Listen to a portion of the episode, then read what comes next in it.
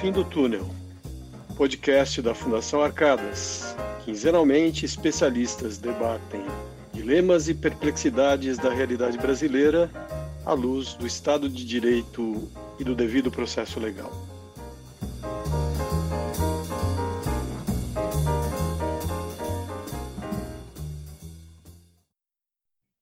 Olá, muito bem-vindos, bem-vindas a mais um episódio do podcast da Fundação Arcadas, Jus no Fim do Túnel, que hoje é, trata de um tema é, que está na pauta, eu diria não apenas na pauta jurídica, mas na pauta política, que está até na pauta econômica do país, que é, é que diz respeito às modificações trazidas à Lei 8.429, que é de 1992, e que acha a chamada, conhecida Lei de Improbidade Administrativa. Essas alterações foram trazidas pela Lei 14.230, de agora 2021, e que eh, poderão dizer aqui os nossos convidados, aparentemente inaugurou uma nova disciplina, eh, tal a extensão das eh, modificações trazidas.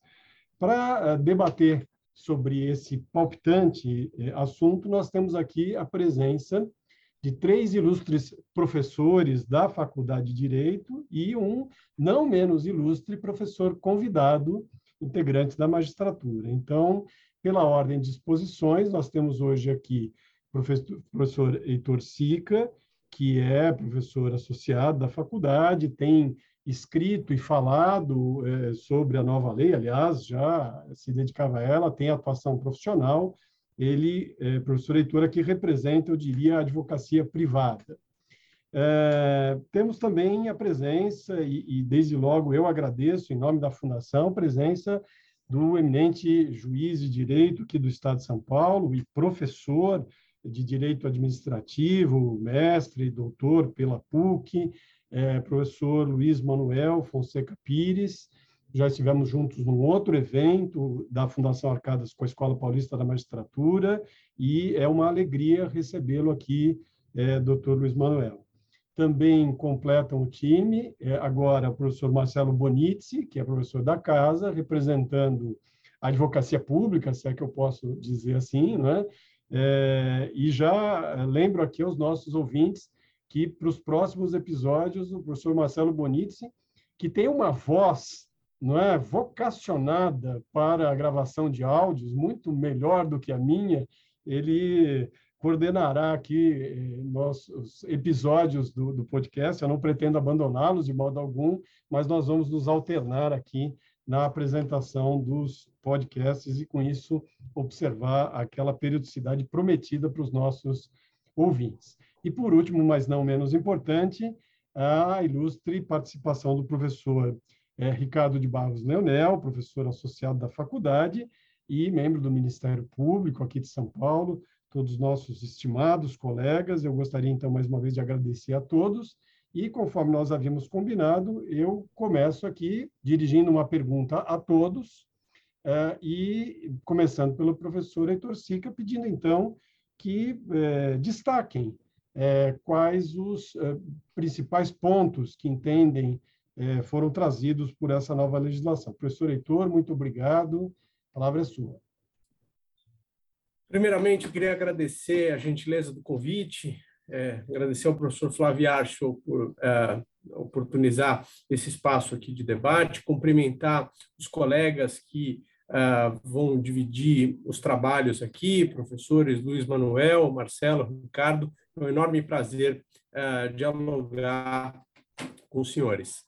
É, eu, como tenho a palavra em primeiro lugar, nós definimos aqui uma ordem alfabética, é, foi o, critério objetivo escolhido. Eu acho que eu poderia abrir uh, destacando que, para mim, é mais relevante do ponto de vista sistemático. Eu vou fazer uma afirmação é, né, de, de, forma bem objetiva e depois depois explicar as razões pelas quais eu, eu uh, acredito que ela esteja correta. Uh, me parece que a reforma promovida pela Lei 14.230, ela é, definitivamente exclui a ação de improbidade administrativa do campo dos instrumentos de tutela de interesses transindividuais e uh, desloca esse instrumento, que é a ação de improbidade administrativa, para um campo do chamado processo sancionador. Portanto, nós aproximamos muito mais a ação de improbidade administrativa, mercê dessa reforma, ao processo penal, ao processo administrativo sancionatório e afastamos o, o, processo de improbidade administrativa do campo da ação civil pública, da ação popular, das ações coletivas em geral. Eu vou explicar por que, que é, essa característica ah, me parece bastante marcante para compreender até do ponto de vista sistemático essa alteração legislativa. É, em primeiro lugar, é, um pilar dessa transformação está no artigo 1 parágrafo 4 da Lei 8429 de 92, um dispositivo inserido por essa reforma, é, destacando aquilo que a doutrina já propunha, mas muitas vezes os tribunais não observavam de forma integral, de que as garantias do acusado, é, que são típicas lá do direito administrativo sancionador, também teriam que ser aplicadas ao processo de improbidade administrativa. Então, um arcabouço de garantias do réu que, se nós é, é, olhássemos para esse fenômeno sob a perspectiva é, do, da tutela dos interesses transindividuais, elas não seriam observadas da mesma maneira. O processo que se destina à tutela dos interesses transindividuais, ele é pautado numa lógica de ampliação do acesso à justiça.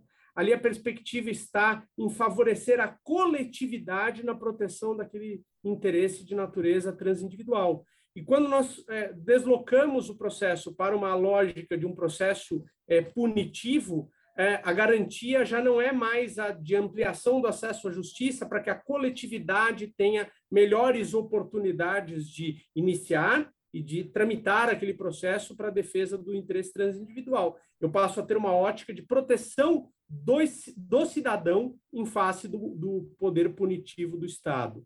É, uma segunda, a, a, a meu ver, a, é, um segundo pilar dessa transformação é o artigo 17D, que foi introduzido também pela Lei 14.230. Basicamente, esse dispositivo, a meu ver, traz a seguinte mensagem: nós temos que separar o controle da administração pública do controle do administrador público. Então, aqui eu rendo minhas homenagens ao professor Marcos Pérez, cuja tese de livre docência defendida há cerca de três ou quatro anos é, lá na nossa casa, na Faculdade de Direito do Largo de São Francisco, é, é, né, defendia justamente essa ideia de serem duas esferas de controle diferentes. Então, no campo do controle da administração pública, entrariam em cena os pedidos de anulação de atos administrativos, é, de obrigações de fazer, de não fazer, ou seja, a ótica ali é mais prospectiva, no sentido de controle de políticas públicas. E, e, ali, portanto, fica de forma muito mais intensa a proteção dos interesses transindividuais. Ao passo que, quando estamos no âmbito do controle do administrador público, nós é, é temos uma visão mais retrospectiva, punitiva, e aí o foco está nas sanções. Então, me parece que o artigo 17D ele, é, né, segundo a interpretação que, que é, eu tenho a, a, né, feito na, nas oportunidades que nós tivemos nesse tempo curto, desde a promulgação da lei, no sentido de que não seria mais possível cumular, numa petição inicial de uma ação de improbidade administrativa, outros pedidos que não sejam aquela, aqueles pedidos de aplicação das sanções, perda de função pública, suspensão de direitos políticos, proibição de contratar com o poder público, multa civil, no máximo ressarcimento de danos e perda dos valores ilicitamente acrescidos ao patrimônio do agente público, ou seja, nós teríamos esses seis pedidos passíveis de serem formulados numa ação de improbidade administrativa e só.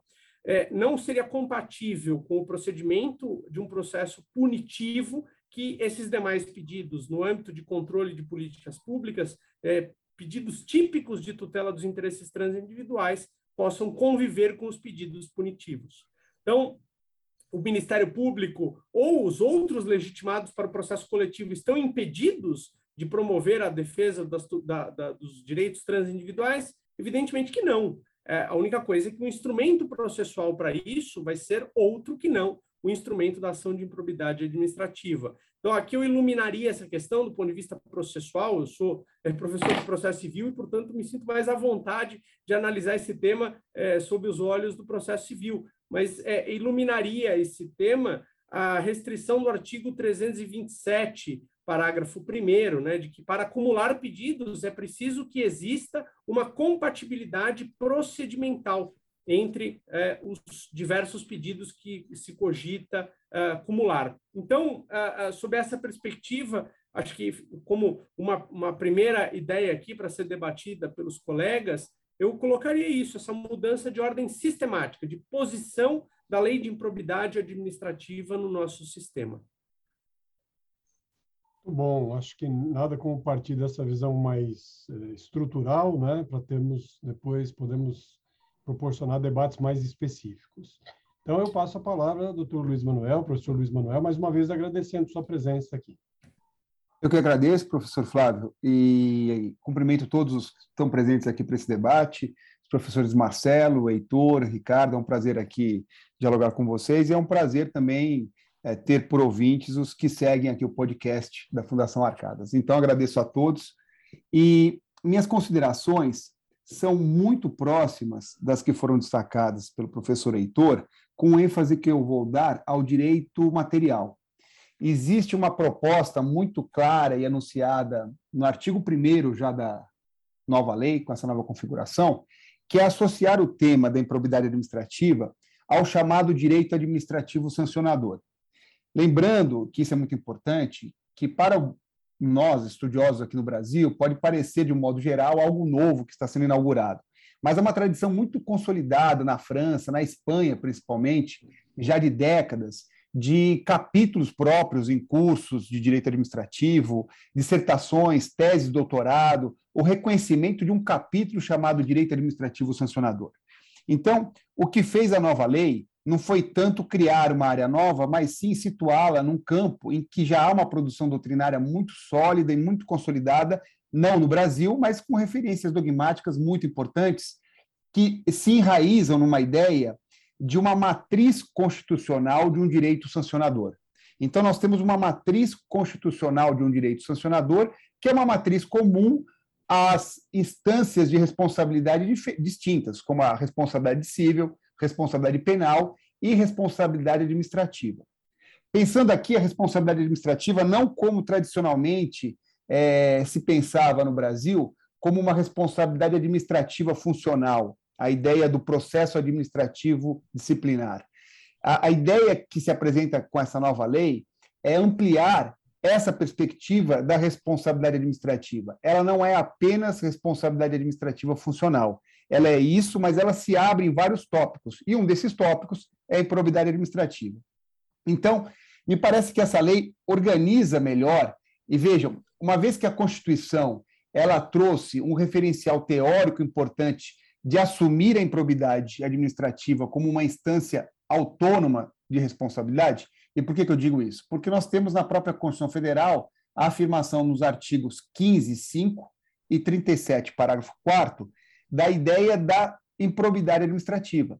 Então, a própria Constituição, nessa sua matriz inaugural, ela apresentou a improbidade administrativa como uma instância autônoma de responsabilidade. A primeira lei que veio, lei de 92, veio ainda tateando essa matéria nova. E me parece que agora, com a nova organização da lei, ela consegue inserir de uma forma mais dogmática, mais, é, é, mais afinada a uma teoria geral do direito sancionador, a perspectiva de que nós temos a instância da responsabilidade civil, a instância da responsabilidade penal ou criminal e a instância da responsabilidade administrativa, que não se reduz à administrativa funcional. A responsabilidade administrativa, ela se abre em vários tópicos. A responsabilidade administrativa no campo da saúde barra vigilância sanitária, responsabilidade administrativa na fiscalização das relações de consumo, atuação do PROCON. E existe dentro dessa instância da responsabilidade administrativa, o tópico próprio da improbidade administrativa, que tem até um status especial, que é o status constitucional, porque a Constituição afirma nesse sentido. E a lei, ela, ela afirma, a própria lei, dentro dessa matriz constitucional, algo que já estava presente antes, mas agora ela é mais explícita nos artigos 12, caput, e 21, parágrafo 3 de que, independentemente das instâncias de responsabilidade civil, penal e administrativa, existe essa outra, que é a responsabilidade por improbidade administrativa. Numa organização, é, numa sistematização desse pensamento, é um tópico dentro da responsabilidade administrativa, mas é um tópico que tem uma instância própria. Uma instância própria, e de todo modo, nessas instâncias de responsabilidades, a matriz é uma matriz de direito sancionador. Então, os princípios constitucionais de um direito de um direito sancionador devem ser observados. A lei, ela traz, fazendo essas, esses primeiros apontamentos é, do direito material, ela traz algo que me parece uma, uma sutil, mas importante distinção em algumas alterações pontuais dos artigos 9, 10 e 11, que dizem respeito não apenas ao dolo, como todo mundo já sabe, todo mundo já se deparou com essa questão que foi muito bem tratada, até pela imprensa de um modo geral, não há mais culpa, é só o dolo, mas não só o dolo, que foi uma opção política, legislativa, se restringir ao dolo, mas a redação se alterou em alguns dispositivos para enfatizar uma ideia de relação de pertinência. Há agora uma redação um pouco mais acurada, um pouco mais cuidada em alguns incisos, para dizer que a improbidade é aquele ato com o fim de determinado resultado, né? seja enriquecimento ilícito, dano ao erário ou violação aos princípios. Não há mais simplesmente uma invocação genérica de valores ou de princípios, mas uma ideia de que aquilo se qualifica como improbidade, desde que vocacionado, voltado, pensado, consciência e voluntariedade para determinado resultado. Isso significa, de fato, aproximar esse novo conjunto, esse novo regramento, a um direito administrativo sancionador, que é um capítulo dentro de um tópico maior, que é o direito sancionador. Então, para essas anotações é, é, iniciais, me parece que seria importante ter isso em mente, que se a Constituição trouxe uma ideia nova, que foi a improbidade administrativa, a primeira lei começou a tatear, sem ao menos sem sequer saber onde situava. Basta lembrar um exemplo importante, que foi aquela discussão inicial que esteve presente no Supremo sobre prerrogativa de foro. Falar em prerrogativa de foro significa é, afirmar a prerrogativa de foro significa dizer que a improbidade seria responsabilidade penal, e não é. Né? Então, para mostrar que tanto a primeira lei quanto as primeiras práticas ainda estavam tateando a matéria. E acho que essa nova lei, além de incorporar uh, referências jurisprudenciais importantes, ela enfatizou o dolo, e enfatizou o dolo nessa relação de pertinência entre conduta e resultado, para poder aproximar mais a aplicação desse direito sancionador a uma matriz geral de direito sancionador que se encontra na Constituição. Muito bem. É, acho que essa visão é, de um administrativista se casa muito bem com a de um processualista. E é, agora vamos ouvir a, a voz da advocacia pública, professor Bonizzi. Muito boa tarde a todos, boa noite no momento do podcast. Eu quero iniciar agradecendo ao professor Flávio Acho o convite para participar desse evento e também o convite para participar da, do próprio podcast da Fundação Arcadas, o que me dá muita responsabilidade, porque já é um projeto de sucesso e eu espero manter, se não aumentar esse sucesso, se for isso possível. Então, deixo registrado os meus sinceros agradecimentos e também quero dizer que é, é, estou aqui para provar que não sou apenas mais uma voz bonita no meio dessa história. preciso também mostrar trabalho, não é? E quero, então, é, aproveitar para cumprimentar meus queridos colegas de departamento, professor Heitor, professor Ricardo Leonel, e mais essa jornada, mais esse evento que eu tenho o prazer de compartilhar com vocês. Ah, nessa primeira rodada, então, a ideia é que a gente fale sobre assuntos gerais, não é? Eu, já de início, também manifesto a minha completa adesão à, à proposta do professor Heitor de que houve uma grande movimentação sistemática dessa lei né, em direção de um processo verdadeiramente punitivo. Talvez a, a consequência mais imediata, na minha visão, é, dessa movimentação é, esteja no artigo 17, que fala da legitimidade agora é, para a propositura da ação de improbidade. Esta legitimidade no passado, leia-se antes da modificação, era também dos entes públicos lesados, estados, União e município, para além do Ministério Público. Inclusive, havia uma discussão na época se empresas uh, públicas, sociedades de economia mista, poderiam propor essa ação de improbidade também, e até onde eu me lembro, a jurisprudência dizia que sim. Então, havia uh, um, um rol de legitimados que, penso, uh, na minha experiência, pelo menos, se ajudavam né, na propositura das ações de improbidade. Mas eu, como fazenda pública, eu, como advogado público, uh, eu sempre me senti um pouco peixe fora d'água, porque, ao propor, eu propus algumas ações de improbidade, né? eu, não, eu não conseguia raciocinar com uma perspectiva punitivista. Né? Pensava como um processualista e, às vezes, me valia de conceitos de direito civil, de direito processual, mas não, não, não me enxergava na função de uh, Ministério Público ou de um órgão acusador. No entanto, era o que a lei nos dizia que devíamos fazer. E, na medida do possível, isso, isso era feito.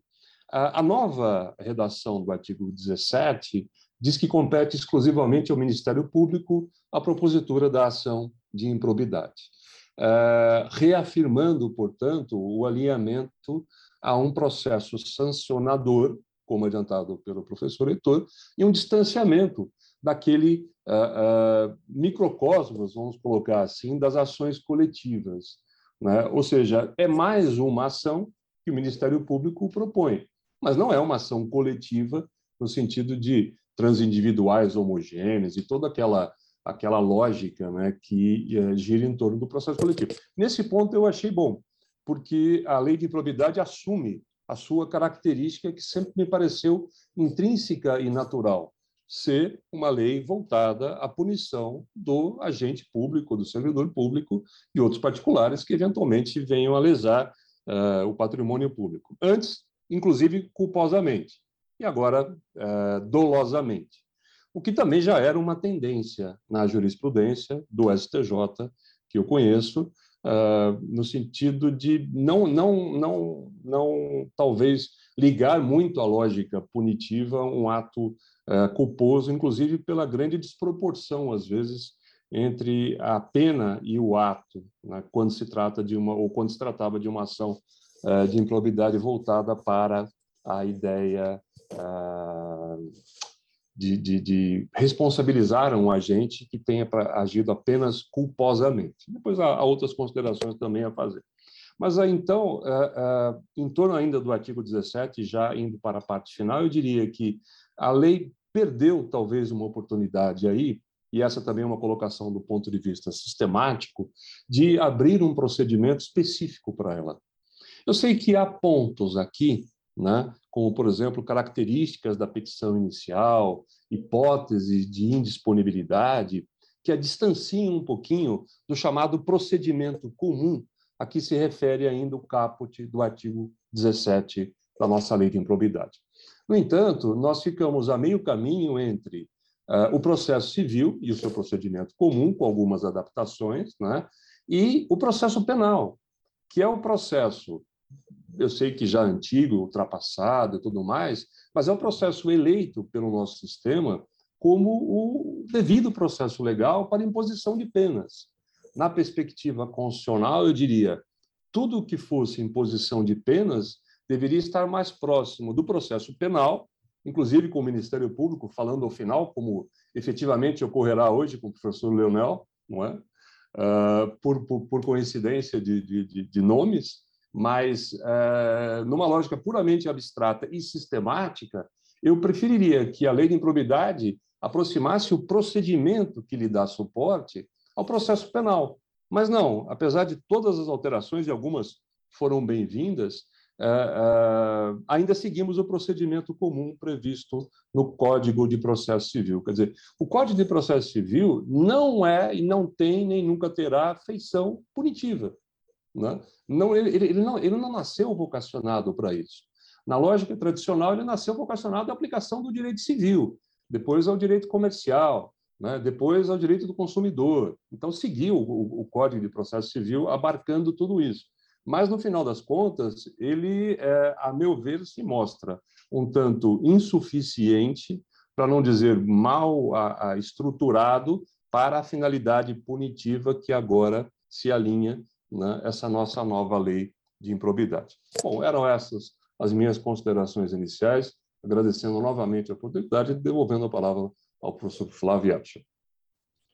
Bem, que automaticamente, imediatamente, já passo ao professor Ricardo de Barros Anel, agradecendo também sua presença aqui.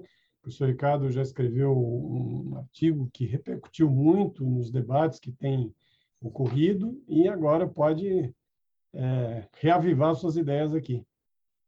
Flávio, é um prazer estar com vocês aqui. Eu cumprimento os colegas de mesa, os estimados companheiros do departamento, Heitor, Marcelo e o professor Luiz Manuel e a oportunidade de discutir esse tema. É, também é, vejo como algo muito importante estabelecer uma visão sistemática a respeito desse assunto. É, e ter também presente a premissa de que é natural que, após praticamente 30 anos de vigência dessa lei de improbidade administrativa, a Lei 8.429, houvesse a possibilidade de se estabelecer alguma discussão eh, com o propósito de aperfeiçoá-la. E, aliás, foi esse o propósito que eh, inspirou a criação de uma comissão há alguns anos atrás, que fez propostas iniciais com o espírito de aperfeiçoamento, na tentativa de trazer para o texto da lei algumas posições que a doutrina vinha afirmando e também algumas posições que foram consolidadas ao longo do tempo, especialmente pelo Superior Tribunal de Justiça. É, e é natural também que, diante é, de uma mudança tão drástica que tem ocorrido, porque, ao final, o texto aprovado no Congresso Nacional ele se distanciou consideravelmente da proposta feita originariamente nessa comissão de juristas, e é natural também que isso ocorra, faz parte do debate democrático, e a liberdade de conformação do legislador, claro, deve ser respeitada, embora possa suscitar discussões tanto no plano do controle de constitucionalidade, como no controle de convencionalidade, bem como também é, discussões a respeito da exegese da lei, da sua interpretação, mas é natural é, que nós tenhamos é, em mente também que é, esta busca de aperfeiçoamento procure trazer uma nova visão sistemática. Eu, é, no fundo, não vejo aqui uma grande diferença do ponto de vista da premissa daquilo que foi dito pelos estimados companheiros de painel que me antecederam. É, não vejo é, muita reserva ou discussão quanto ao fato de que, na ação de improbidade administrativa, se busca a aplicação de sanções e que, em função disso, se está diante de um mecanismo de exercício do juspuniente estatal e que, portanto, em alguma medida, deva se aplicar a este mecanismo é, princípios e garantias que são associados ao direito sancionador. Eu não vejo problema quanto a isso. Mas eu, eu vejo, sim, alguma distinção, e aí talvez é, eu acabe me distanciando um pouquinho dos que me antecederam, é, na seguinte linha de considerações. É, primeiro, é, embora o tema do direito sancionador seja um tema muito debatido e muito consolidado em outros países, e o professor Luiz Manuel bem lembrou da experiência do direito espanhol, é, arrisco dizer que talvez seja lá verdadeiramente o berço dessa ideia do direito sancionador, então é necessário estabelecer algumas distinções também do ponto de vista de sistema. Né? É, como é, é ocioso dizer, é algo que é da experiência de todos nós que nos dedicamos ao estudo do direito estrangeiro e sabemos da importância do conhecimento, das experiências comparadas, nós é, devemos tomar algum cuidado é, na importação de conceitos para evitar simples transposições, o que, é, por vezes, serve como uma luva numa determinada realidade, é necessário verificar se uh, ocorre aqui um encaixe perfeito. É, e na experiência estrangeira, especialmente na espanhola, que foi citada, é, pelo menos até onde eu conheça, não há propriamente um mecanismo que seja comparável à ação de improbidade administrativa. Aliás, eu arrisco dizer, né, claro, sempre correndo o risco de perder alguma informação pelo caminho, que o mecanismo é, de sanção, uma, um procedimento sancionatório como esse, de natureza civil da ação de improbidade administrativa, Existe aqui no Brasil, eu desconheço que exista em outros sistemas que acabam é, se alinhando mais à, à possibilidade de sanção no direito administrativo, de um lado, e de outro lado, no direito penal. E no nosso caso, nós temos, por outro lado, a possibilidade de exercício é, do direito de ação, da prerrogativa da garantia constitucional de ação, com finalidades civis ou com finalidades penais, sendo que dentro do campo das finalidades civis, nós vamos encontrar inúmeras variações, diversos matizes. Né? Então, o que eu quero dizer com isso? Primeiro, é, do ponto de vista sistêmico, também penso que a ação de improbidade pode ser reconhecida como uma das manifestações do direito sancionador.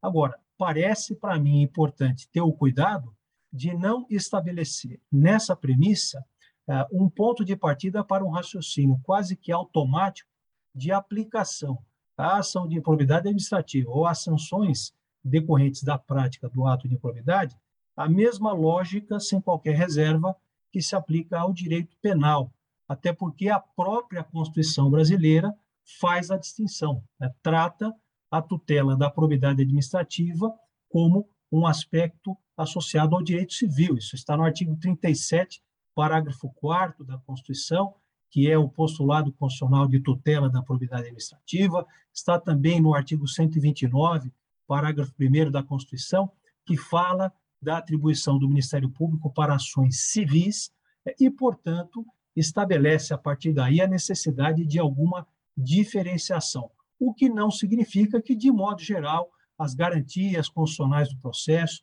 e as garantias gerais do direito sancionador não devam ser aplicadas aqui à ação de improbidade. Então, estamos falando do mesmo assunto, pensamos do mesmo modo, mas eu é, vejo a necessidade de não se fazer uma transposição automática e sim a necessidade de se examinar em que medida as garantias são aplicáveis. Do ponto de vista do processo, eu não tenho dúvida nenhuma, elas são efetivamente aplicáveis e muito se, se aproxima o procedimento da, da ação de improbidade administrativa do procedimento do direito penal, em razão da, da, da finalidade punitiva da pretensão deduzida. Mas, do ponto de vista das garantias da, materiais, parece para mim necessário fazer alguma ressalva. Por outro lado, a questão é, também aqui sistêmica de se enquadrar a, a esta iniciativa estatal sob a perspectiva do direito sancionador, ao contrário do que é, foi mencionado aqui anteriormente, no meu modo de ver, não exclui esse instituto do campo da tutela coletiva, né? Porque do mesmo modo como é, nós temos o mandado de segurança coletivo, é, no qual existe um procedimento próprio, específico, com uma finalidade específica, e nem por isso se exclui o mandado de segurança coletivo do campo da tutela coletiva. Ah, o que parece para mim necessário dizer é que a natureza do instituto é definido não pelo rótulo que lhe atribui o legislador, né, ah, ou pelo campo de interesses tutelados, mas sim pelo interesse especificamente tutelado em cada caso concreto. É, nós não excluímos do campo da tutela coletiva a ação popular. E a finalidade da ação popular é a defesa do patrimônio público. A finalidade da ação de improbidade administrativa também guarda relação com a defesa do patrimônio público, da moralidade administrativa. Então, é necessário, no meu modo de ver, fazer essas ressalvas. É, o que o legislador talvez tenha desejado fazer, e aqui já foi lembrada a redação do artigo 1 parágrafo 4 da lei, e do artigo 17 da lei, que fala é, na aplicação dos princípios do direito sancionador, o que talvez tenha tentado o legislador dizer, é, ou é, produzir com outras palavras, com eufemismo, é que a ação de improbidade deve ser, é, na prática, tratada como uma ação penal. Né? É, e eu, pessoalmente, tenho a percepção de que não é possível chegar a tanto, embora seja possível tratá-la sob a perspectiva do direito sancionador.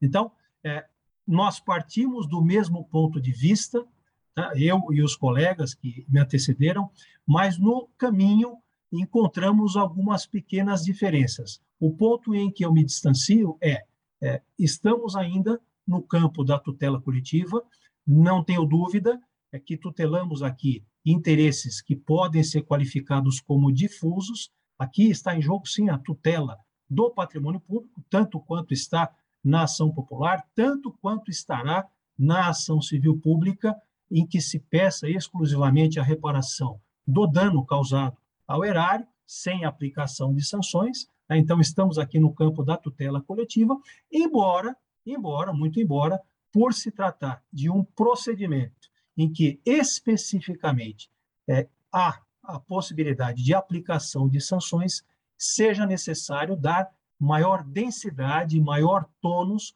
maior peso às garantias constitucionais do processo. E não seja possível aplicar automaticamente, por razões que eu posso é, voltar numa outra manifestação, para também não monopolizar o tempo aqui da discussão, não uma aplicação automática é, das garantias materiais do direito penal, em razão da diversidade de sistemas e de disposições específicas na nossa Constituição, que tratam é, do direito penal especificamente. E, mas eu volto a isso numa segunda passagem. Flávio, obrigado pela é, oportunidade inicial. Não, imagina, nós é que agradecemos e eu acho, colegas, que é, vocês têm material de sobra só para aquilo que foi levantado por vocês próprios, para uma, fazermos uma segunda rodada. De todo modo, e, e eu vou seguir a mesma ordem, é, se possível, é, vamos tentar, enfim, trazer para os nossos é, ouvintes, talvez, desdobramentos é, é, concretos disso tudo que nós estamos falando, né? Porque um desdobramento disso é a questão da aplicação é, da lei mais benéfica é, quer do ponto de vista da qualificação do ilícito, das, das sanções aplicáveis e, eventualmente, do delicado problema da prescrição. Claro, claro que só da prescrição a gente precisaria de umas, uns três episódios, talvez, do, do podcast para tratar. Mas, de qualquer modo, é, fiquem absolutamente à vontade para destacar o que entendem adequado, mas se conseguirmos, talvez, avançar e tocar alguns desdobramentos, seria muito bem-vindo. Professor Heitor eu, depois de ouvir as qualificadíssimas intervenções aqui dos colegas, é, eu, destacaria alguns pontos aqui, até é, tentando complementar uh, alguns uh, pontos da minha intervenção inicial. É, por que, que eu fiz uma afirmação tão peremptória de que eu acho que o, a ação de improbidade realmente saiu do sistema de, de tutela dos interesses transindividuais? E aqui nesse ponto, justificando melhor aqui acho que nesse ponto, discordando né, do professor Ricardo, caríssimo amigo, companheiro de tantas jornadas. Uh, de fato, bem jurídico tutelado pela ação de probidade é o patrimônio público, a moralidade administrativa, mas o direito penal também convive com a ideia de bens jurídicos tutelados. Vamos pegarmos a parte especial do Código Penal, nós vamos ver a, classificação, né, a divisão né, dos tipos penais de acordo com o bem jurídico uh, que, que tem uh, uh, né, que, que, é maltratado, que é violado pela, pelo ato ilícito. E, e, os crimes contra a administração pública, obviamente, são crimes cujo bem jurídico subjacente é justamente o patrimônio público. E nem por isso uma ação penal que imputa ao réu o crime de corrupção passiva, de peculato, nós é, trataríamos esse processo como um processo de tutela dos interesses transindividuais é, eu separo muito claramente o que é uma tutela sancionatória do que é uma tutela reparatória ou ressarcitória. A tutela sancionatória é aplicação de multa civil, é, perda de função pública, proibição de contratar com o poder público, é, suspensão de direitos políticos e perdimento de valores ilicitamente acrescidos ao patrimônio é, do agente público. Esses resultados só se obtêm pela via da ação de improbidade administrativa ressarcimento de danos pode ser acumulado ao pedido de, de, aplicação das sanções, pode ser objeto de uma ação popular, ou pode ser objeto de uma ação civil pública, não é o, elemento fundamental que caracteriza a ação de improbidade administrativa. Tanto que, se houver apenas o pedido de ressarcimento de dano não haverá é, aplicação da Lei 8.400, já era prevalecente antes É, então, é, é, aí tentando dialogar com o que o professor Flávio é, pontuou, se nós deslocamos do campo das, da, das ações coletivas para o campo do processo punitivo, nós nos afastamos da lei de ação popular, nós nos afastamos da lei de ação civil pública, nós nos afastamos do CDC e nós nos aproximamos do processo penal. E eu acho que em diversos pontos a lei, e aí eu, eu dialogo com uma, uma é, observação que o professor Marcelo fez, né, de que uh, nós uh, é, ainda temos ali um, um, paradigma do procedimento comum, do processo civil.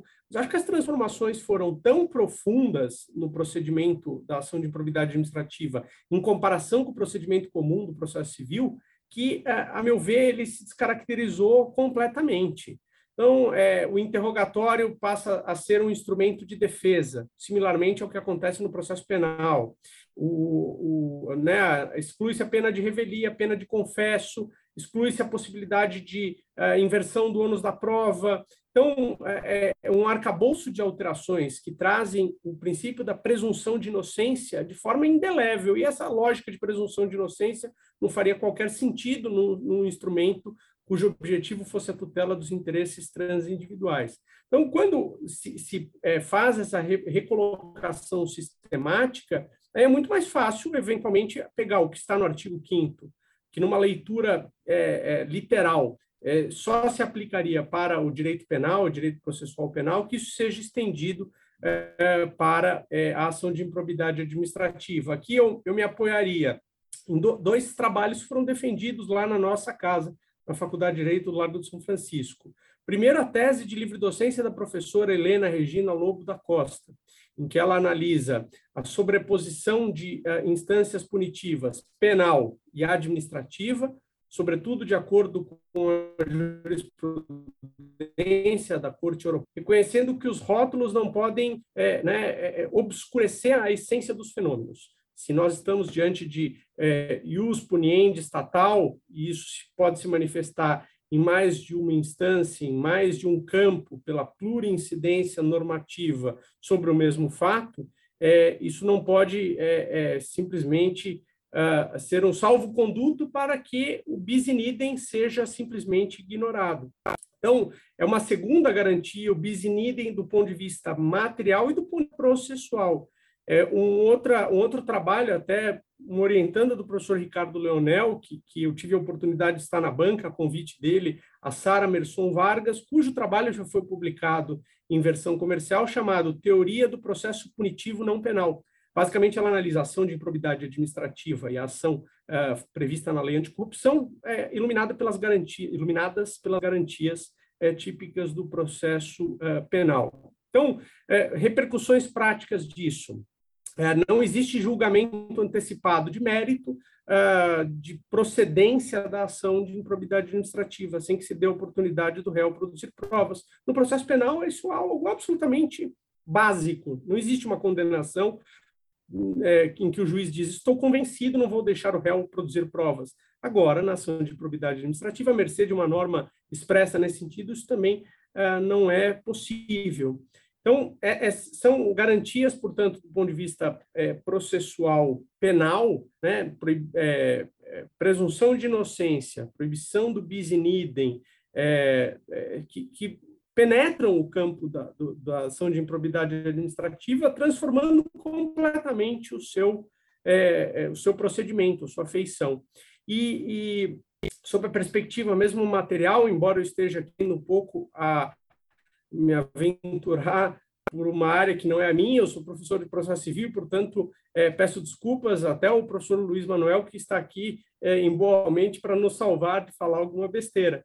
Mas é, me parece garantias que se aplicariam ao réu no, no, em face da penal já se aplicam ao direito administrativo sancionador. Portanto, a novatio legis in melius, né, a retroatividade benéfica da lei. Eu, pelo que eu pude pesquisar, já há vários precedentes nesse sentido, de que uma alteração legislativa que suprima um tipo é, previsto numa é, é, norma é, de direito administrativo sancionador é, poderia beneficiar o réu, né, se, é, portanto, a lei retroagiria para atingir fatos pretéritos. É, uma alteração legislativa no direito administrativo sancionador, que é, eventualmente atenue sanções administrativas, também retroagiria para beneficiar o réu. Isso vale, ao que me consta, também é, no âmbito tributário. Né, o, o Estado é, venha a, a excluir sanções, venha a, a deixar de considerar tributável uma determinada operação, essa norma retroage. Tudo isso leva em consideração uma interpretação é, do artigo 5 da Constituição, que é, se pauta pelo princípio da maximização das garantias do cidadão em face do Estado. E, e, o fato de rotularmos, ah, isso aqui é penal, não, isso aqui é administrativo, isso aqui é civil, não mudaria a extensão dessas garantias. Portanto, o método de interpretação de tudo que está no artigo 5 é um método extensivo, ampliativo. É, ali no artigo 5 inciso 40, que fala da retroatividade benéfica da lei penal, é, se nós vamos interpretar isso de maneira ampliativa, isso se aplicaria à retroatividade benéfica de qualquer proteção do cidadão em face do Estado. Então, é, é, tentando aqui uh, dar algum contorno prático a essas uh, ideias de recolocação sistemática desse instituto, né, eu teria essas contribuições a fazer, devolvendo a palavra ao professor Flávio. Bem, professor Luiz Manuel, já viu que é a autoridade de direito material aqui no salve, por favor. Imagina. Eu vou me aproveitar, que nem eu fiz no curso da Escola Pós da Magistratura, da, da, fala do professor Heitor para dar continuidade, vou fazer o mesmo agora, porque ele facilita muito a minha vida. Quando a gente fala em direito é, sancionador, sobretudo sob uma perspectiva de uma matriz constitucional, me parece, e é algo que me interessa há muito tempo já, eu tive aí sob, uh, na, na vice-liderança de um grupo de pesquisa lá na PUC, por quase 10 anos com José Roberto Pimenta Oliveira, nessa área da improbidade, a gente estudava muito o direito uh, administrativo sancionador, principalmente espanhol, é, existe uma facilidade muito grande de importação desse referencial com o que acontece no Brasil sob a matriz do direito constitucional. Porque isso não significa reduzir o direito administrativo sancionador ao direito penal. Não é isso. E um bom exemplo é pela ideia da tipicidade, tipicidade que leva à segurança jurídica. A tipicidade no direito penal ela é muito é, voltada e fincada, sobretudo, numa ideia de descrição de fato subtrair coisa alheia móvel, existe uma ideia de descrição de fato. O direito administrativo sancionador, ele se constrói, mesmo no direito europeu, e trazendo essas referências para o direito brasileiro, percebendo que a tipicidade é diferente, por isso que são naturezas diferentes. Eu não consigo descrever as 5 mil possibilidades de fraudar um concurso público ou uma licitação. Eu não tenho como descrever um fato, eu tenho como colocar alguns elementos a respeito de uma fraude de concurso, uma fraude de licitação, mas não da mesma forma que a tipicidade se dá no direito penal. Então, dizer que direito administrativo sancionador está sob o gênero do direito sancionador não é, de modo algum, dizer que a natureza é penal. A natureza é distinta. A gente pode até pensar dogmaticamente em uma quarta natureza ao lado das três tradicionais, ou pensar como natureza administrativa sim, porque quando se fala em administrativo, não é só administrativo funcional, é um administrativo amplo que tem o funcional, tem a improbidade, como eu falei agora há pouco. Então, é, é, se reportar a essa ideia de direito sancionador é importante, porque o que nós estamos falando, como disse ali o professor Heitor, é de determinadas garantias do cidadão contra o Estado que são comuns, sejam, seja a situação no direito tributário, como ele trouxe um bom exemplo, seja no meio ambiente, seja em relação ao direito penal, seja em relação ao direito administrativo. E me parece que é disso que nós estamos falando, é, dessa importância de uma matriz constitucional comum a áreas distintas, mas sabendo que, no caso do direito administrativo sancionador, o bom exemplo é a tipicidade. É uma tipicidade distinta e que tem que ser distinta da tipicidade do direito penal. E aí, para esse fim, até para cumprir aí a, o desafio do professor Flávio, é, de ilustrar um pouco mais, eu queria fazer referência a três incisos do artigo 11, um deles que diz o seguinte, dentro da ideia de violação de princípios, né, e era um artigo já bem discutido é, na lei anterior, bem discutido na doutrina e na jurisprudência, com muitas restrições, e restrições muitas vezes que me pareciam partir de um pressuposto equivocado, querendo a mesma tipicidade do direito penal, que não é possível, não é? Mas vejam só algumas distinções que nós temos agora em relação à lei anterior. O artigo 11, inciso 3 diz: revelar fato ou circunstância de que tem ciência em razão das atribuições e que deva permanecer em segredo, aí eu vou destacar, que é a novidade. Propiciando beneficiamento por informação privilegiada.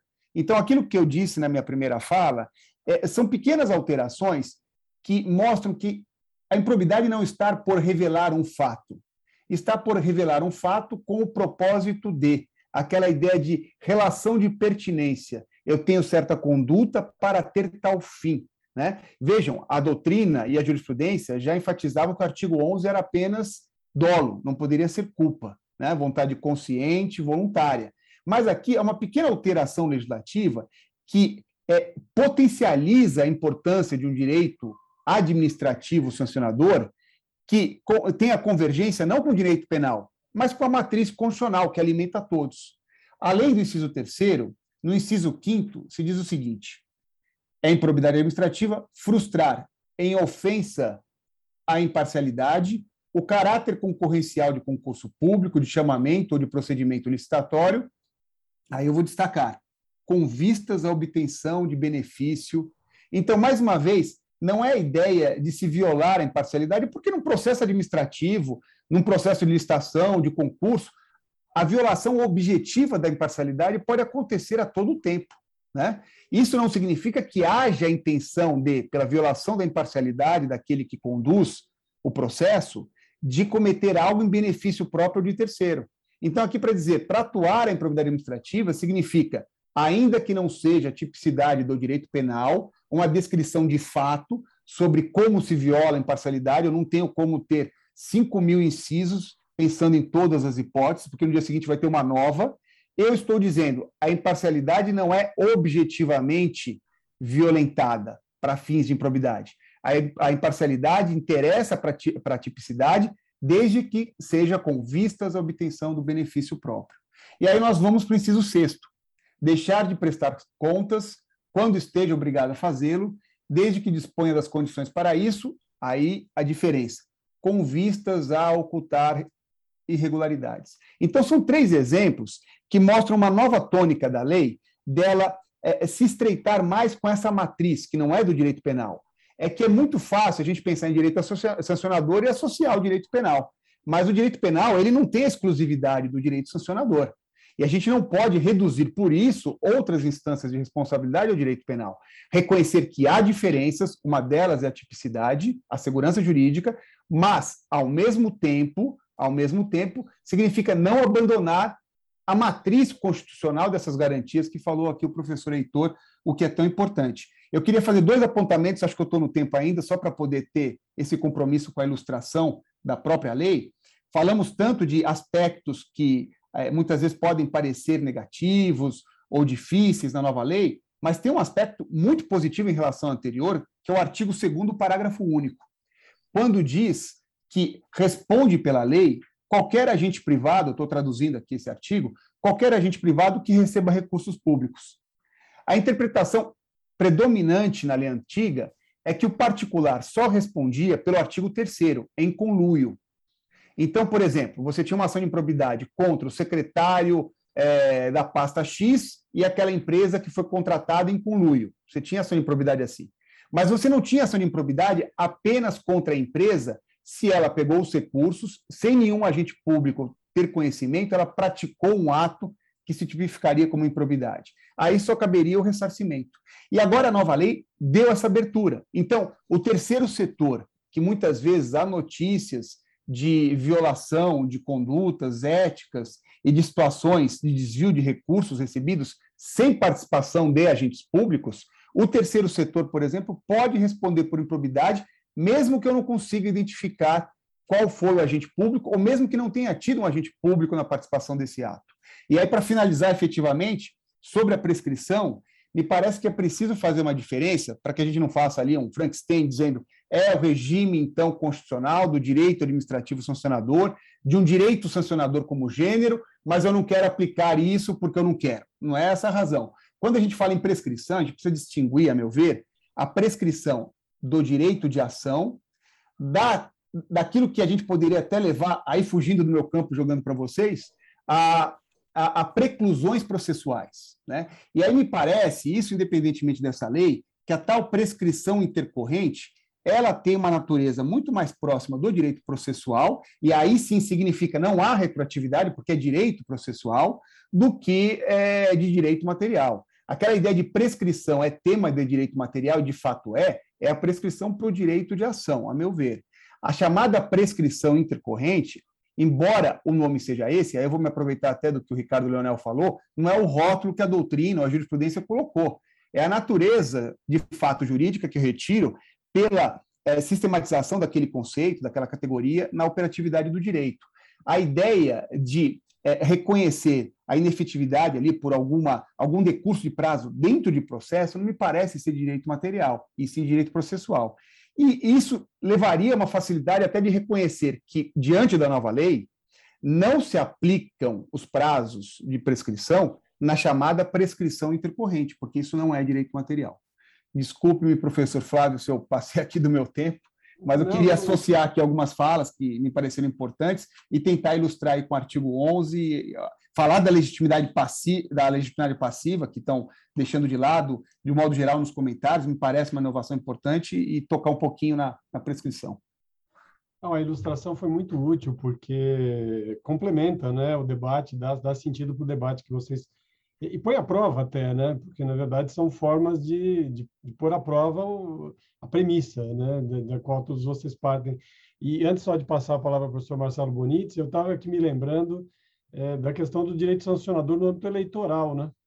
Em que também lá nós temos ilícitos, digamos, administrativos é, é, com sanções, efetivamente com sanções, e, e, tem, além de tudo, as figuras penais do direito eleitoral. Então, o direito eleitoral também trabalha com a figura de ilícitos, é, isso por conta da questão da atipicidade, né, que é um, é um dado é, relevante. O problema da tipicidade versus atipicidade, né, da abertura dos tipos e, e, e, e no campo penal estrito e, no campo administrativo. Mas, professor Marcelo, a palavra é sua.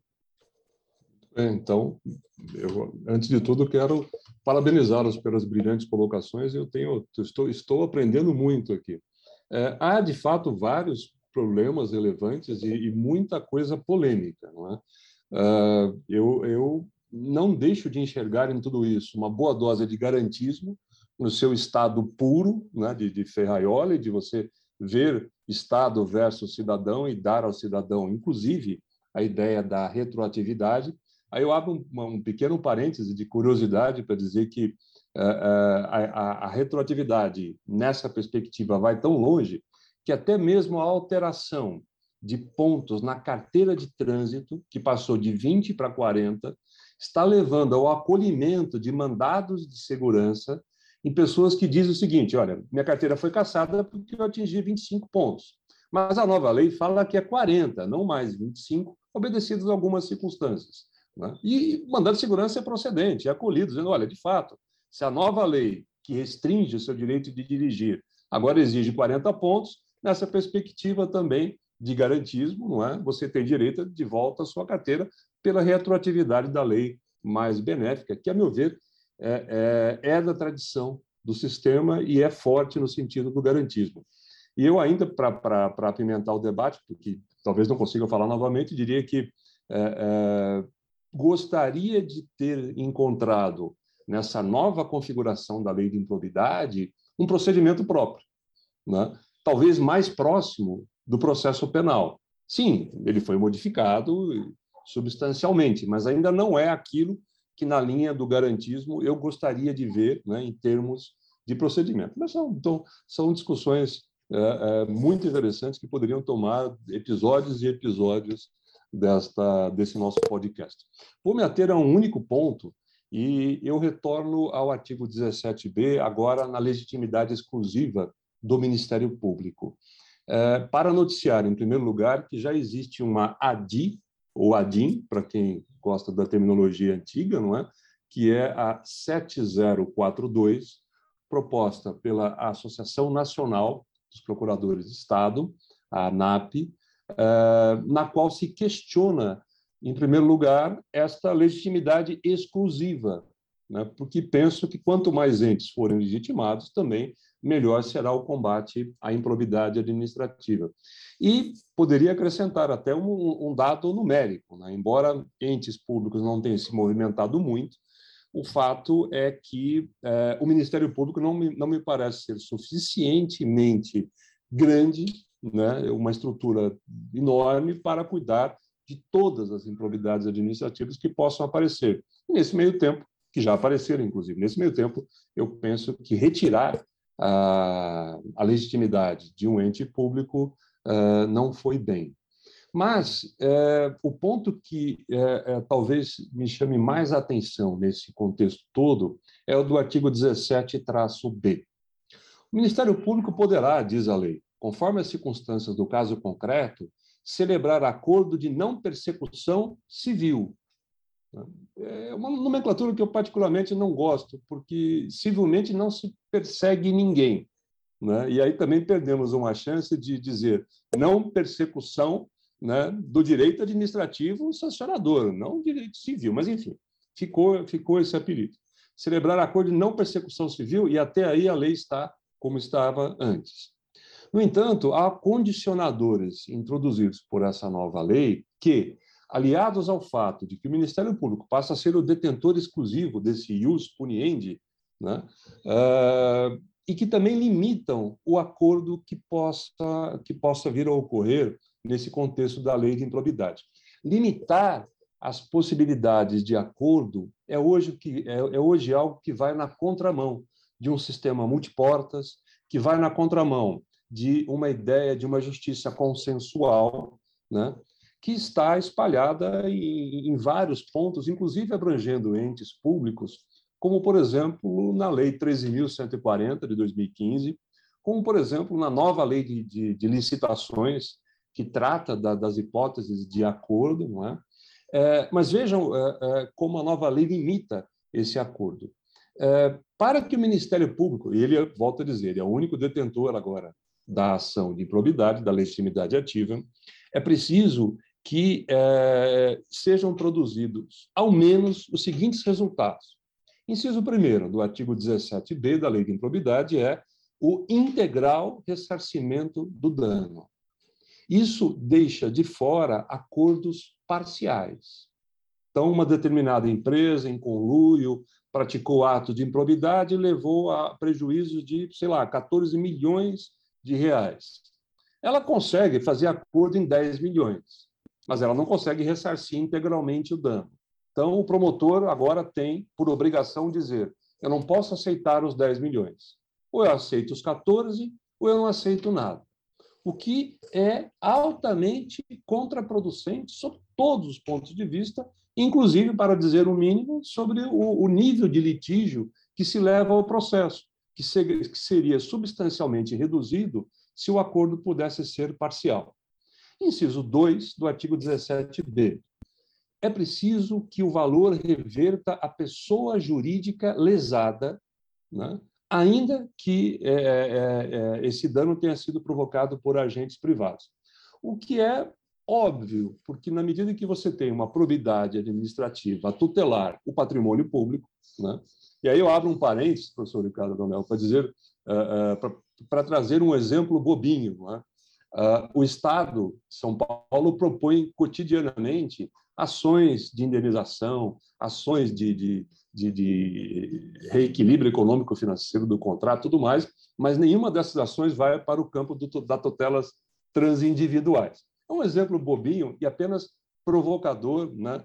porque eu também me alinho, professor Heitor, na ideia de que nós estamos nos distanciando desse rol de, de interesses transindividuais, mas, uh, uh, com todo respeito à sua opinião, que já vem se, sendo sedimentada aqui. Uh, reverter a pessoa jurídica, portanto, é, é, é chover na molhada. Nós não precisávamos dizer isso, já que o espírito da lei de improbidade é justamente tutelar o patrimônio público. Mas a lei vai além. Artigo 17b, parágrafo 1. A celebração do acordo dependerá cumulativamente, um, da oitiva do ente federativo lesado, seja município, estado ou união. E aí eu pergunto, o ente público será ouvido exatamente para quê? Né? Suponham que ele discorde do acordo. O Ministério Público poderá concordar?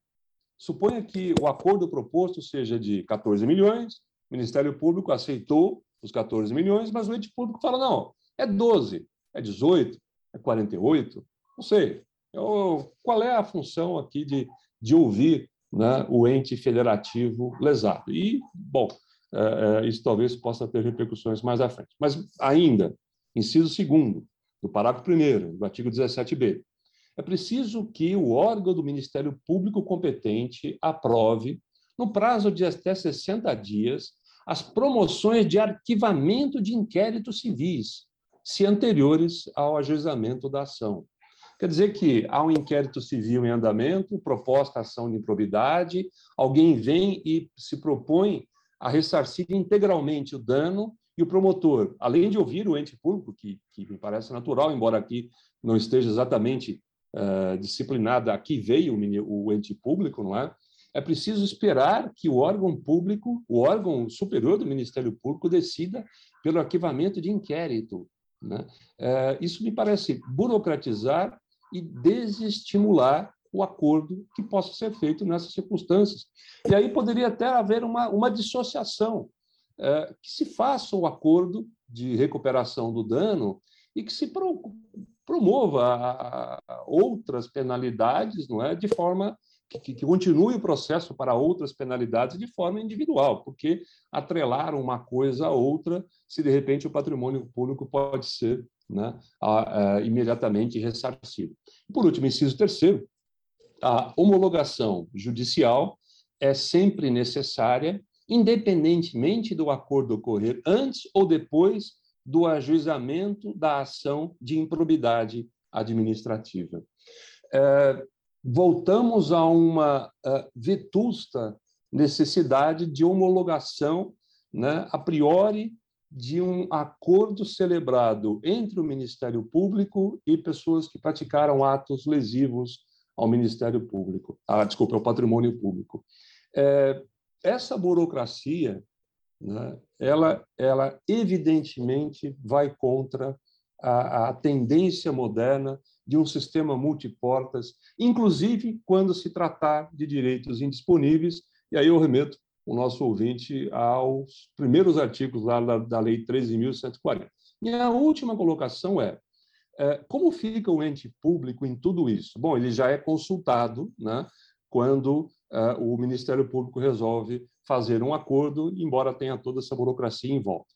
Mas a minha última observação está no parágrafo 20 do artigo 17, também alterado pela Lei 14.230. É, a assessoria jurídica que emitiu o parecer atestando a legalidade dos atos agora questionados em juízo fica obrigada a defender o agente público caso ele venha a responder por ação de improbidade administrativa, pelo menos até que a decisão transite em julgado. Eu não sei se é possível é, é, transmitir todo o peso desse artigo apenas nessa, nessa pequena intervenção, mas eu basicamente resumiria essa, ideia da seguinte forma: alguém acusado de improbidade administrativa está respondendo na justiça por isso, acusado. É? No entanto, ele diz que seguiu o parecer dado pela consultoria jurídica. A partir desse momento, ele tem direito a que o próprio ente público o defenda através da advocacia pública, de graça, né, do começo ao fim do processo, até que a decisão transite em julgado. E aí nós trazemos de novo para dentro da ação de improbidade mas por vias reflexas, o ente público. E pior, o ente público nasce aqui com a obrigação de defender o ato de improbidade que o Ministério Público entende ter ocorrido. Retirar a legitimidade do ente público me parece inquietante e um tanto contraproducente. É, aumentar a complexidade do acordo é algo evidentemente ruim mas reinserir o ente público. Primeiro, numa consulta estranha a um acordo que o Ministério Público vem afirmar. Ente público, estou te consultando, mas eu, eu, eu, eu, afinal de contas, tenho que obedecer o que você quer ou não, né? E pior, quando se tratar de uma da defesa do ato, o ente público vem a defender o ato. Sei que meu tempo já está esgotado, eu invadi um pouquinho à esfera de outros, mas, como diria aqui o professor Flaviacho, sendo eu um dos anfitriões prováveis, não é? eu teria o, o, a titularidade do, do, do, do tempo aqui no podcast. Gente, muito obrigado pela atenção, agradeço novamente a oportunidade, devolvo a palavra para o professor Flávio.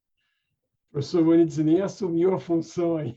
Já, já, já estou demitido aqui, já, já não, pode, não, sair, absolutamente. Eu já estava fazendo uso da prerrogativa. Professor Leonel, por favor. Prerrogativas retroagem. Vou tentar ser breve, mas eu vou pedir o benefício aqui do tempo, porque eu vejo que eu estou aqui como voto vencido. então, só para é, tentar estabelecer alguns pontos. Primeiro, no fundo, no fundo, e aqui, claro, como disse o Heitor, é, respeitando a autoridade máxima aqui no direito material, que é o doutor Luiz Manuel, professor Luiz Manuel, mas, no fundo, nós estamos falando é, do mesmo problema. Né? Então, eu também vejo o direito sancionador, como disse o professor Luiz Manuel, com um espectro amplo, dentro do qual nós encontramos vários canais, vários temas específicos. O Flávio mesmo lembrou do direito eleitoral. Né? Marcelo falou aqui da matéria tributária, na, na parte de sancionamento em matéria tributária. Então, nós estamos falando do mesmo problema. Discutir, eh, posso debater aqui com, com toda a profundidade, o professor Heitor procura explorar a questão da ação ser de improbidade ou ação penal. Eu, eu tenho uma visão um pouco diferente, eu penso que a ação é única, é uma só. Ela decorre da garantia constitucional de acesso à justiça. O que existe aqui é diversidade de procedimento com uma finalidade própria de aplicar sanção e obter reparação do dano. Então, a diversidade aqui, para mim, é do procedimento e da finalidade do que se busca nesse procedimento, tanto quanto ocorre com o mandado de segurança. O que não transforma esta iniciativa judicial numa ação penal. Essa é a minha observação única. Nós não temos uma terceira via, um terceiro gênero aqui. Né? O exercício do direito de ação em juízo com a finalidade civil em cada um dos segmentos do direito material que se encaixam no direito civil ou com a finalidade penal. Nós não temos uma ação, um terço gêneros aqui de ação de direito sancionador. E eu estou de acordo, isso eu disse no princípio, só quero frisar, que se aplica aqui nesse campo, sim, aplicam-se aqui as garantias constitucionais do processo, com maior densidade, com maior tônus do que ocorre com relação ao processo civil, em razão da natureza punitiva da pretensão deduzida. Então, não discordo. O Heitor lembrou da questão da revelia, que não se aplica, não se produz, né? do interrogatório do réu, que não será considerado revel, da maior amplitude do direito probatório, nós estamos de acordo. A única ressalva que eu faço é com relação ao, que, ao ponto da retroatividade. Por quê? A Constituição não tem palavras inúteis. E quando ela fala de garantia da retroatividade da lei mais benéfica, ela se refere ao direito penal, ela não se refere ao direito sancionador. Essa é a minha ressalva. E aí vem a pergunta, mas no fundo, no fundo, ainda que nós discordemos é, se está aqui é, é, mantido a natureza de ação coletiva ou não, está mantido ou não nesse tema, nós podemos discordar quanto a isso, mas esse é um ponto secundário. O ponto central é: trata-se de pretensão penal? Não. E a Constituição tem uma regra expressa com relação ao direito penal e tem uma regra expressa que é um postulado constitucional de tutela da probidade no artigo 37, parágrafo 4 Bom, qual a consequência disso? Né? Significa que vai ser aplicada ultrativamente a sanção que já foi revogada? Então, nós temos vários casos. O doutor Luiz Manuel falou de situações aqui da tipificação dos atos. Então, nós temos claramente situações de atipicidade objetiva, né? aquele ato que foi descrito na petição inicial não caracteriza mais ato ilícito, ou subjetiva, porque se aceitava a culpa e agora só se aceita o dolo. O que fazer? Vai ser aplicada a sanção? Não, porque a sanção não existe mais para aquele ato. Ah, então é caso de improcedência da ação? Também não, também não. Vamos trabalhar um pouco com esse ponto que está sendo esquecido nessa discussão. Quando se propõe uma pretensão em juízo de natureza condenatória, está incluída nela a postulação da tutela declaratória. Então, se eu, se eu tenho uma situação em que houve imputação da prática de um ato que caracterizava ato de improbidade e agora deixa de caracterizar, seja pela exigência de dolo, que antes não existia, seja pela alteração da descrição do tipo sancionatório, o professor Luiz Manuel lembrou de vários casos lá do artigo 11, qual a consequência? Existe um interesse, claro aqui, interesse processual no sentido de utilidade, de que seja declarada a ocorrência daquele ato que no passado era considerado ilícito. No meu modo de ver, Flávio, isso acho importante dizer, é, respeitando aqui também a divergência, não se trata nessa superveniência da atipicidade, ela não deve gerar a retroação para que a pretensão deduzida seja julgada improcedente, mas sim para que ela seja julgada parcialmente procedente. A sentença de parcial procedência, na minha opinião, respeitando a divergência, declarando que ocorreu o ato ilícito sem, entretanto, aplicar a sanção. Por que sem aplicar a sanção? Porque a lei, no momento agora da sua aplicação, ela não prevê mais a sanção para aquele ato. Claro, é, vamos dizer o seguinte: não é, é, é simplesmente uma postura consequencialista, mas é importante também ter em mente qual a consequência da aplicação de um entendimento ou de outro. Né? Caso se entenda que a lei deve ser aplicada retroativamente e que essa situação que eu descrevi, ela deve gerar uma sentença de improcedência, a consequência disso, e são inúmeros os casos em que isso vai ocorrer, vai ser a possibilidade de revisão de, inclusive, de atos administrativos em processos administrativos disciplinares, nos quais houve punição de servidores públicos, é, demissão a bem do serviço público, porque lá atrás, no processo administrativo, foi reconhecida a prática de ato infracional, ou é, infração administrativa, que caracterizava ato de improbidade administrativa.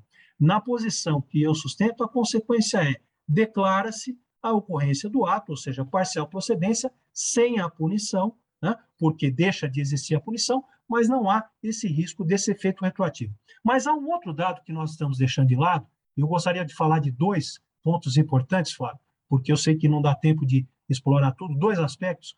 Um é o da prescrição, um aspecto da prescrição, o outro aspecto é uma questão da necessidade de uma interpretação das limitações processuais que a lei estabelece dentro da, dos cânones da ciência processual contemporânea. Né? Eu acho que a lei ela tem um lado positivo, que é enfatizar as garantias do ponto de vista é, do, do, do, do demandado, do réu, mas é bom lembrar que as garantias constitucionais do processo existem tanto para réu como para o autor, né? e que também é necessário ter cuidado de, a pretexto de se estabelecer uma perspectiva extremamente ampla do ponto de vista das garantias, não se correr o risco de enveredar por algo que pode parecer uma visão até praxista, procedimentalista do direito processual. Né? A lei ela estabelece, só para dar alguns exemplos, uma regra diz lá, não vou lembrar o artigo agora, para não perder tempo, não vou ficar procurando aqui qual é o artigo, mas a lei diz que eh, não se pode sentenciar sem que sejam produzidas todas as provas requeridas pelo réu. É, é, eu penso que essa regra deva ser interpretada dentro de uma perspectiva sistêmica. Claro, o juiz não pode sentenciar sem que sejam produzidas todas as provas requeridas pelo réu, desde que elas sejam pertinentes, necessárias, se refiram a questões de fato controvertidas. Do contrário, é, esta regra servirá simplesmente como uma armadilha processual para fazer com que o processo seja estendido indefinidamente, violando a garantia da duração razoável do processo e fomentando a prescrição. Então, claro, o juiz não pode sentenciar sem que a prova seja produzida, desde que essa prova seja necessária. A avaliação a respeito sempre foi, inclusive no processo penal é, e no processo civil também é, é uma avaliação do juiz, com a maior latitude possível por se tratar de direito sancionador. A outra regra, o juiz não pode exercer o iura novi curia. Né? Há mais uma disposição nesse sentido, dizendo que o juiz só pode julgar é, reconhecendo ou não aquela tipificação imposta é, ou trazida é, pelo autor na petição inicial.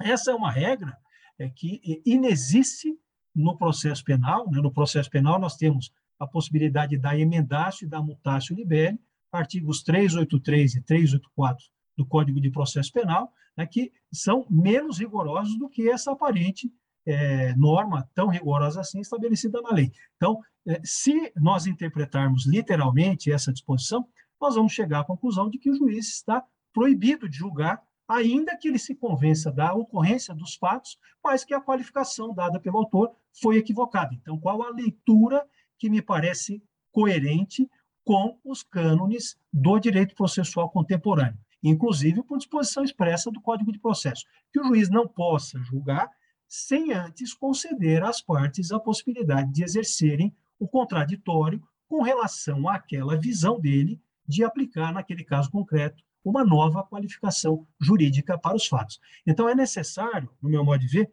fazer uma adequação do ponto de vista da interpretação dessas disposições, sob pena de nós nos apegarmos ao praxismo e criarmos uma corrida de obstáculos que jamais poderá ser superada pelo autor.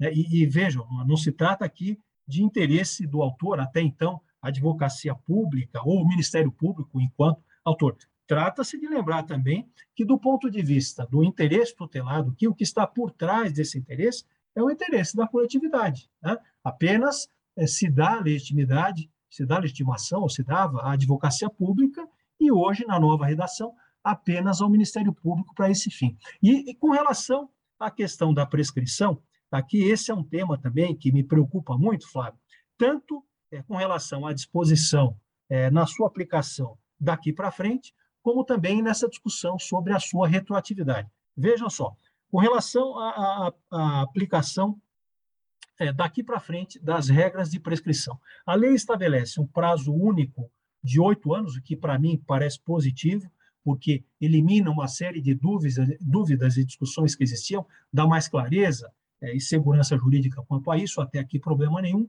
e estabelece a, marcos interruptivos da prescrição, que seriam a propositura da demanda e depois decisões condenatórias ou confirmatórias da condenação. Até aqui, perfeito. E, de certo modo, procurou se importar um sistema do processo penal, o mesmo raciocínio do direito penal para cá. Até aqui, perfeito. Só que a lei fixou como marcos interruptivos só decisões condenatórias ou confirmatórias. O que significa dizer que, tomando como parâmetro aqui o tempo médio de duração desses processos, e existe pesquisa do CNJ dizendo que não menos do que quatro anos, e uma regra adicional, que é a redução do prazo prescricional pela metade, no caso é, de, de decisão condenatória ou confirmatória de condenação, o que nós vamos concluir é que é muito provável né, que ah, haverá prescrição nesses casos. E por que demora tanto esse processo de improbidade? Não é por falta de iniciativa do Ministério Público, não é por falta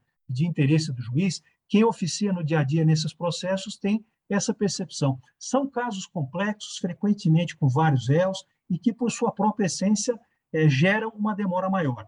Pense na seguinte hipótese: se a demanda é proposta e, em primeiro grau, a sentença é de improcedência, então, provavelmente, a apelação, neste caso, será um esforço inglório, né? porque a apelação que virá a ser julgada seis, sete anos depois da propositura da ação, e eu estou sendo otimista aqui, ela gerará a possibilidade, ou quase que a certeza, da aplicação da regra da prescrição intercorrente, sem que para isso tenha dado causa uh, o autor desta ação, que antes era o advogado público e o Ministério Público, e agora é só o Ministério Público. Mas aqui eu estou falando da aplicação da regra daqui para frente. E a aplicação retroativa da regra? Bom, com relação à retroatividade, existe o primeiro ponto, que eu já é, toquei um pouco antes, que é a questão da retroatividade da lei penal mais benéfica, e aqui é a minha diferença com relação aos colegas de debate. Né? A retroatividade é uma garantia específica do direito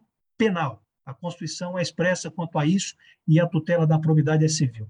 Mas aí nós temos um outro aspecto, né? E aí eu pergunto: como aplicar retroativamente uma regra de prescrição intercorrente que tem natureza sancionatória com relação ao autor, se até então aqueles marcos interruptivos, aquele regime e aquele tempo inexistiam?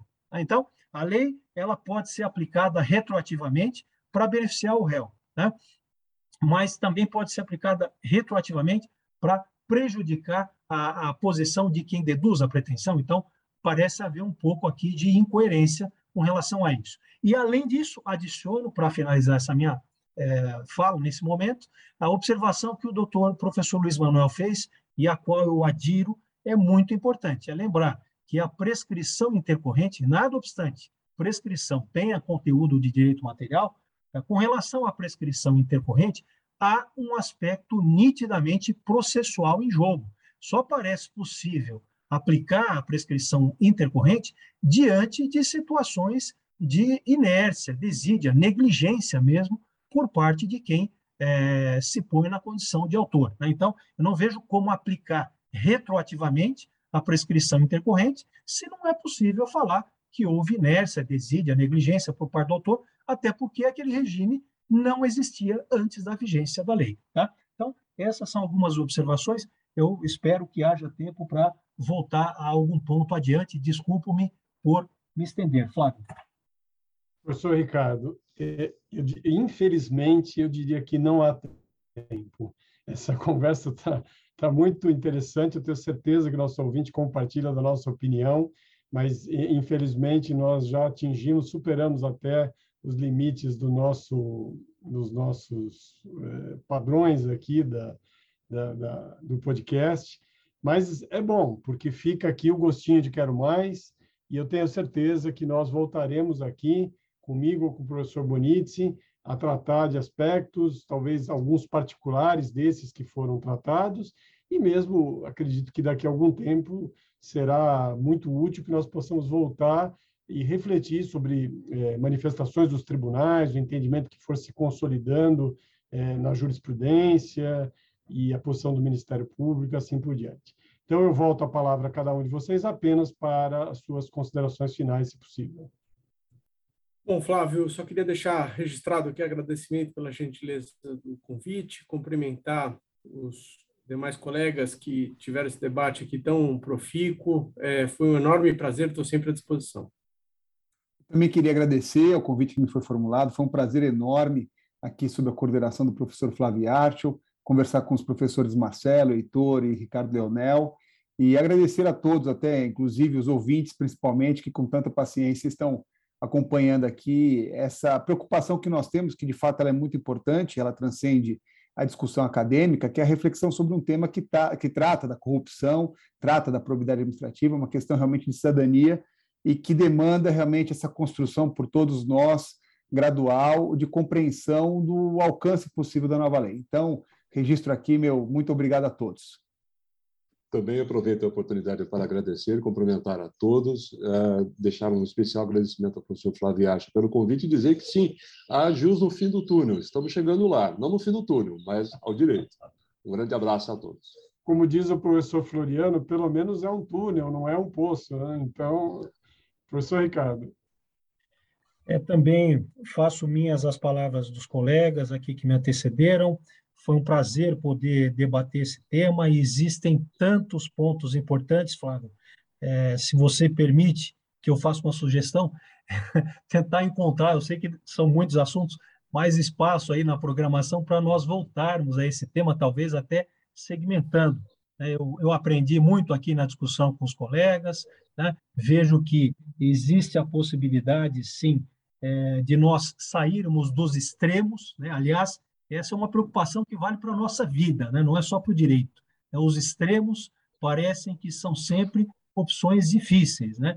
e aqui no nosso campo também. Então, a lei ela tem aspectos positivos, ela tem aspectos negativos, e penso que cabe a nós, como é, interessados e estudiosos do tema, procurar encontrar interpretações que estejam apoiadas na ciência jurídica, que não sejam casuísticas e que alcancem também um resultado que signifique equilíbrio. Então, nesse sentido, eu agradeço aqui a, a colaboração, o debate com os colegas e também fico à disposição para novas ocasiões e novas discussões, Flávio. Muito obrigado. Sem dúvida, professor Ricardo e colegas, há um espaço enorme de debate. Eu espero que a Fundação possa dar a sua contribuição e quando falamos fundação, pensamos né, fundamentalmente na nossa faculdade, nos colegas com quem podemos interagir. Aliás, eu gostaria de fazer uma ressalva importante aqui, que eu deveria ter feito no início. É, nesta edição, excepcionalmente, não contamos com a presença de nenhuma colega, nenhuma professora aqui.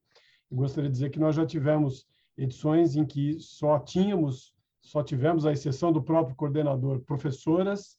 É, essa aqui é uma edição excepcional.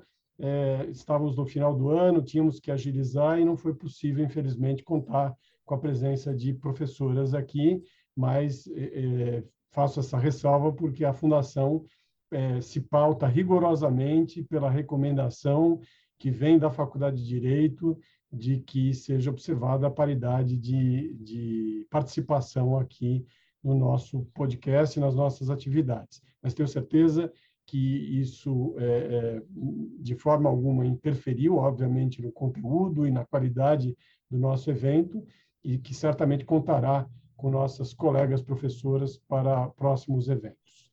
É, me despeço aqui de todos, de todos os colegas, de todos os ouvintes, aproveitando para desejar a todos um excelente final de ano e que 2022 nos traga ainda mais luz e jus no final do tudo. Obrigado, um abraço.